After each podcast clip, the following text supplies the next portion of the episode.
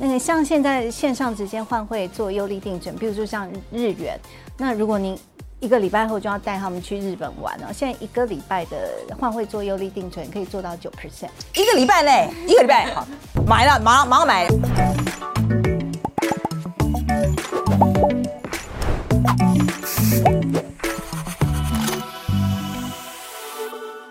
好，大家好，我是范琪斐，欢迎来到匪夷所思啊。那我们今天进行的是阿姨来练金。那阿姨今天要练什么金呢？哎，今天啊，我们想来谈谈外币这个这个工具啊。那最近我们在新闻上就一直看到嘛，这个日元的汇价是跌到二十年的新低啊，很多人就抢着要去日本玩呐、啊。那我们团队就一直吵着要去日本玩，做我们的员工旅游要去日本，你们想得美？OK。不过我在看的时候呢，我就在想说，哎，是不是真的是个好时机啊？买一点日币存起来这样子。我在看这个报道的时候，我就常看到什么什么利差啦，什么汇差啦，什么价差啦，哦，这个看不大懂哎。所以今天我想啊，就要来请这个我们这个永丰数位金融处的处长黄品瑞啊，来帮大家了解一下。来，品瑞跟大家打招呼。好，谢谢七斐，大家好，米娜桑孔尼基哇。哎，这个日文讲的不错哦，哈，就只有这一句，只有这一句吗？OK，好好，可以了，比我多一句了。OK，那我们我们先来谈一谈哈，就是说，哎，现在到底是不是换日元很好的时机？这个问题问得非常好，我相信只要在银行上班的人，大概今年度大概至少都会被问一次以上，到底要不要换日元？你自己，我先问你，你自己有没有换？我有换，有换，好，那这样可以，好来啦。我自己觉得，当然有三个情境，其实应该。可以思考着换啊。第一个就是刚刚琪斐有提到，这个员工非常的期盼，这个解封之后就要冲日本哈。你的目的性非常的明确，而且刚刚也提到，大概这个日元的兑换汇率大概是近二十年来到了匪夷所思的新低点。真是会做人好。然后呢，那这这个状况之下，你有目的性，然后又相对低点，因为汇率你很难预测嘛，哈，所以。这样的状况之下，我觉得，诶，你可以换一些。那很多专家都说，你就分批换哈。第二个，我觉得，呃，现在银行提供很多，譬如说有些优利定存，那个像现在线上直接换汇做优利定存，比如说像日元，那如果您一个礼拜后就要带他们去日本玩了，现在一个礼拜的换汇做优利定存可以做到九 percent，一个礼拜内，一个礼拜。买了，马上马上买，买，买，买，对，然后呢？如果哎要再久一点，比如说一个月，那现在一个月的直接换汇的利率也有到一点六五，所以如果这样子，你有找到银行有一个非常好的一个 program，然后你又有目的是要换，我觉得你那你就换一些，我觉得是 OK 的。嗯，那第三就是没换手很痒的。哦，对哦，对对，对。那这个因为好多人身边好多亲朋好友就是一直在问哦，那如果这个状况之下，你觉得？换也不会影响到你的资金调度啦，然后你真的以后可能会用到，那我觉得你也可以换一些。平瑞，可是我们在讲到这个日元汇价的时候，我常常在看新闻的时候，我不知道为什么就常常看到利差这个东西，oh. 所以这个汇价跟利差之间的关系到底是什么？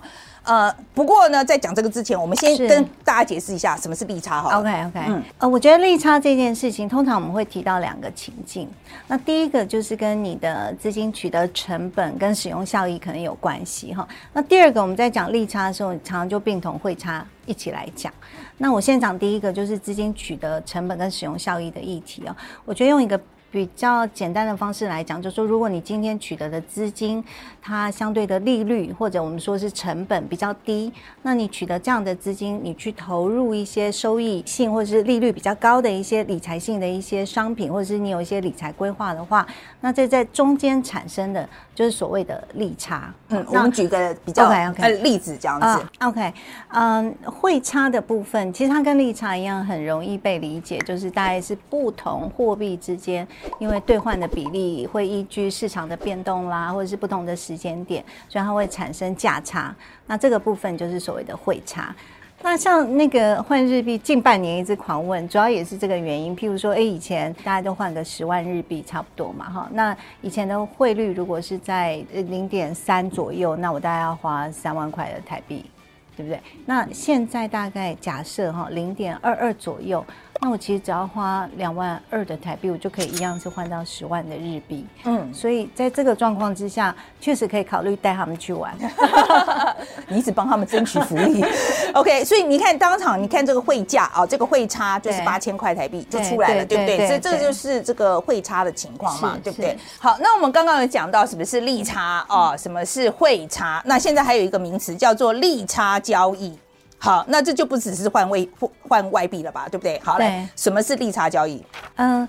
其实利差交易就是，譬如说我举日元为例，有些人就会用比较融资成本比较低的，比如说日元，然后把它呃介入，然后去做其他的投资。那在这中间取得的一些利差的收入，我们就叫做利差的交易。那当然这中间必须要承受一些汇率的风险，它不不必然是 arbitrage 套利的交易，因为还有一些汇率的风险必须被考量。好，平瑞，我刚刚你讲了这个叫做利差交易，对不对？对好，我有你其实有讲，我我有听，我没有懂哈。好了，所以我我现在讲就是说，我是投资人，我现在有一百万台币，你那你是理专，你会跟我讲我这个事情要怎么做？OK，嗯、呃，原上你一百万台币，然后你现在台币存款利率不高哈，那即便你在这个大户数位账户，年代只有一点三，所以我们可能就会。在看好现在的兑换汇率在某币别兑换某币别相对低点的状况之下，我们可能会建议你换到另外一个比较高利率的一个货币去操作。举例来说，譬如说像南非币，好、嗯，那当然我觉得这还是看个人的一些判断了哈。那我们只是举例哦，不是说不是真的叫你去买南非币哦，可就举例哈。像南非币现在一年期的定存的利率大概大概在三点七。好，那相较台币就比较高。那如果在个人对于财务判断之下，觉得说，哎，换南非币，呃，三点七 percent 的 rate 其实还蛮好的哈。那在利差呃交易，我觉得有收益的状况之下，我个人可能就会做这样的一个投资的一个转换。对，因为你台币放在这边，我们的利率只有。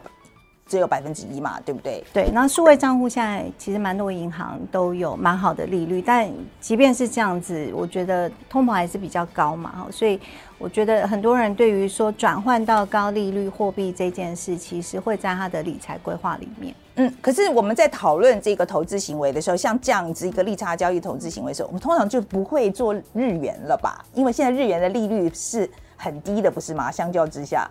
呃，日币的操作，当然有些人他考虑的可能是避险啊，所以其实目的性可能不太一样。那大部分人，譬如说以台湾人来说，换汇，呃，我们刚刚有提到汇差嘛，所以可能很多时候他讨论的就是汇差的好处，对不对？现在相对低点，然后我换，那其实我是我刚刚一开始有讲说，你有特定性的用途，或者是你现在发现银行有一些优利定存，那当然在这段时间你可能也是可以取得利差。嗯，所以大家就是要看啦，你的目的是什么？所以你现在马上要用，你要去日本，当然就买日元啦，对不对？那如果说你是可以有一段时间可以摆，你可能就可以找一个高一点的定存的货币，比如说像南非币这种。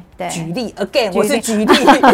OK，好，这大家还是要认真去看一下哦，认真去看一下是真的是哪一个那个哪个国家的币值那个定存比较高这样子。那我觉得这边也可以补充，因为刚刚我们举例了南非币嘛，那很多人其实碰到。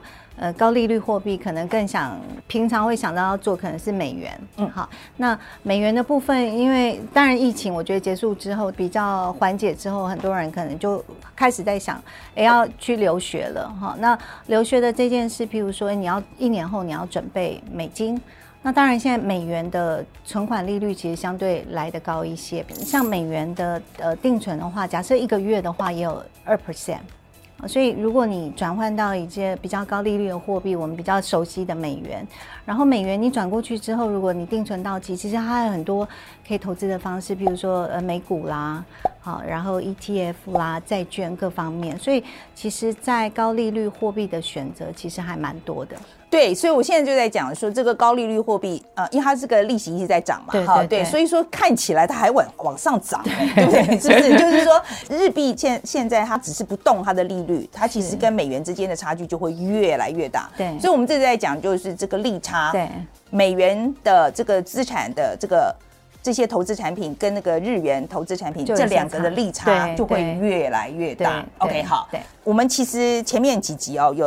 介绍过一些投资工具，那你今天讲到外币嘛？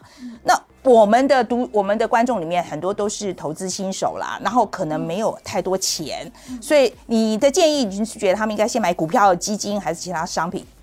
呃，我觉得，因为现在金融机构提供的理财商品都非常的多元，而且其实很成熟，所以股票、基金或 ETF 或债券，我觉得依据个人的需要都 OK。那最重要的，我觉得是基于，譬如说从行为财务学的观点来，我想聊聊这件事情。我觉得从行为财务学的观点来说，呃，现在很多年轻人那。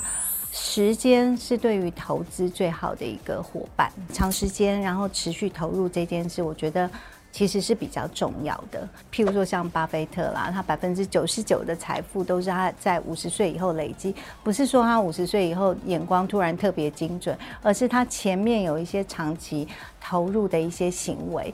那呃这件事我觉得也蛮有意思。有一次这个。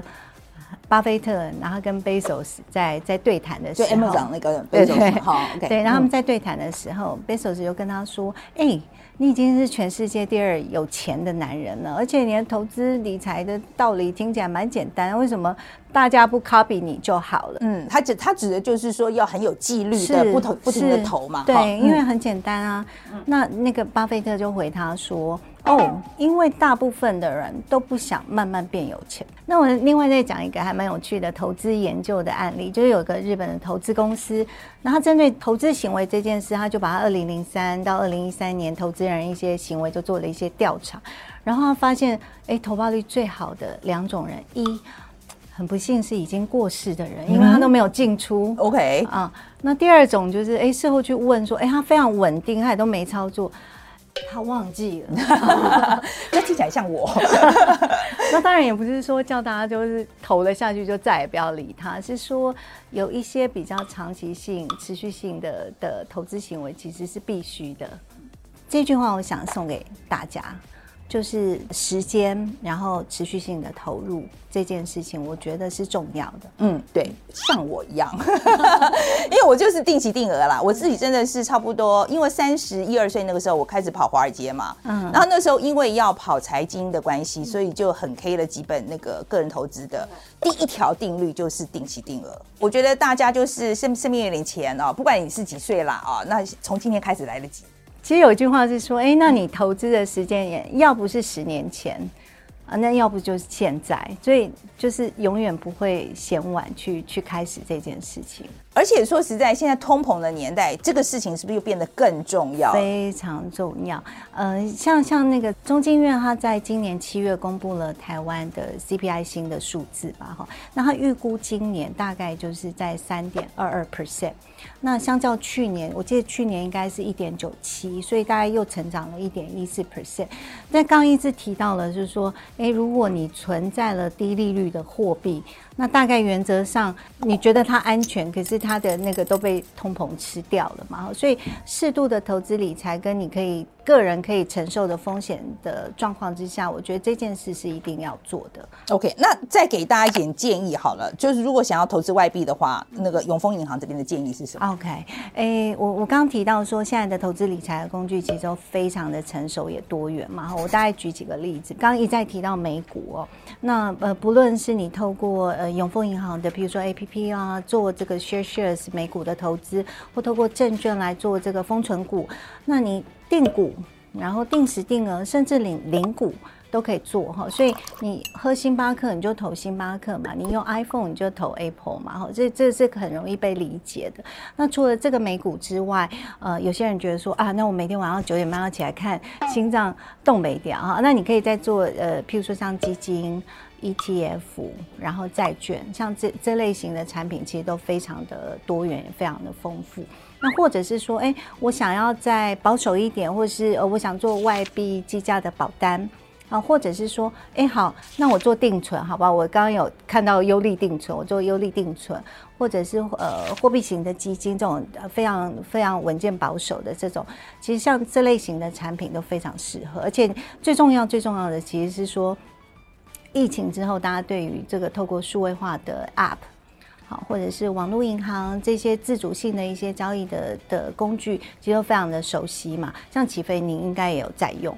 我觉得常常都觉得我们中老年人不用，我觉得其实我用的很久啊，因为其实美国这个发展很早。对啊，所以我其实我用金融相关的 app 用的非常的习惯，这样。啊、所以我我觉得是啦，我们刚刚讲了这么多产品哦，是不是 ETF 啦，比如说定存啦、外币啦，其实 app 可以帮你很多忙，对不对？啊、像你们永丰 app 上面。其实这个产品当那个产品就是一个界面而已嘛，所以大家听起来好像很多东西，可是事实上其实一个 app 就都解决了。对啊，因为像疫情之后，大概我觉得在使用者体验上，各家银行都非常的重视嘛。那像呃，举例永丰银行在数位账户上的 APP，你操作完，然后你可能譬如说，哎，你想要。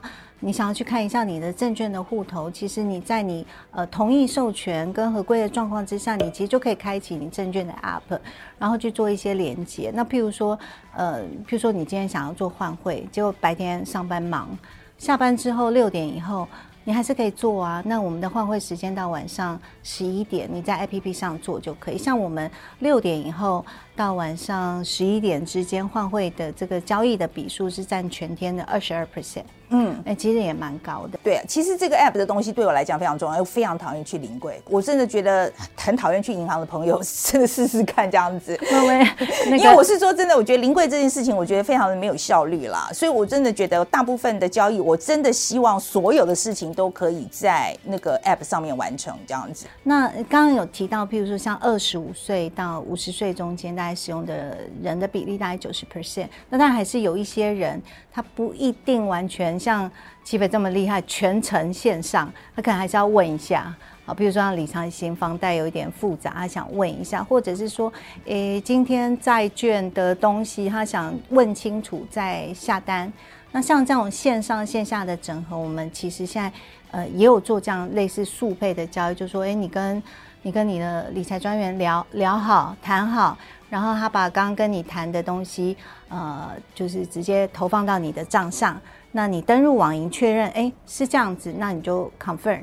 所以它像类似这样的基金速配、债券速配的交易，其实也蛮适合有些人想要再问一问的。嗯，对对，就是说，其实也不是说 给你个 app 以后就帮你丢掉了，是这个意思嘛？哦，就是说，就是你还是你要问的时候，还是有人可以问的啦。可以可以，对对。好了，所以今天大家可以去试试看哦。来跟大家再讲一下那个 app 叫做什么，要怎么样 download？永丰银行大概就是数位账户，就是请搜寻大户。证券的话，就是请搜寻大户头。那整个我们到时候会有这个 QR code，那也大家可以直接扫码，然后就直接下载，完成了整个开户的动作。嗯，对，好了，所以大家去用用看啊，那看看这个是不是真的可以在这个 App 上面完成我要做的所有的事情，这样子。OK，好了，今天非常谢谢品瑞来跟我们讲讲这个什么是利差。好，好来，好，谢谢大家，谢谢。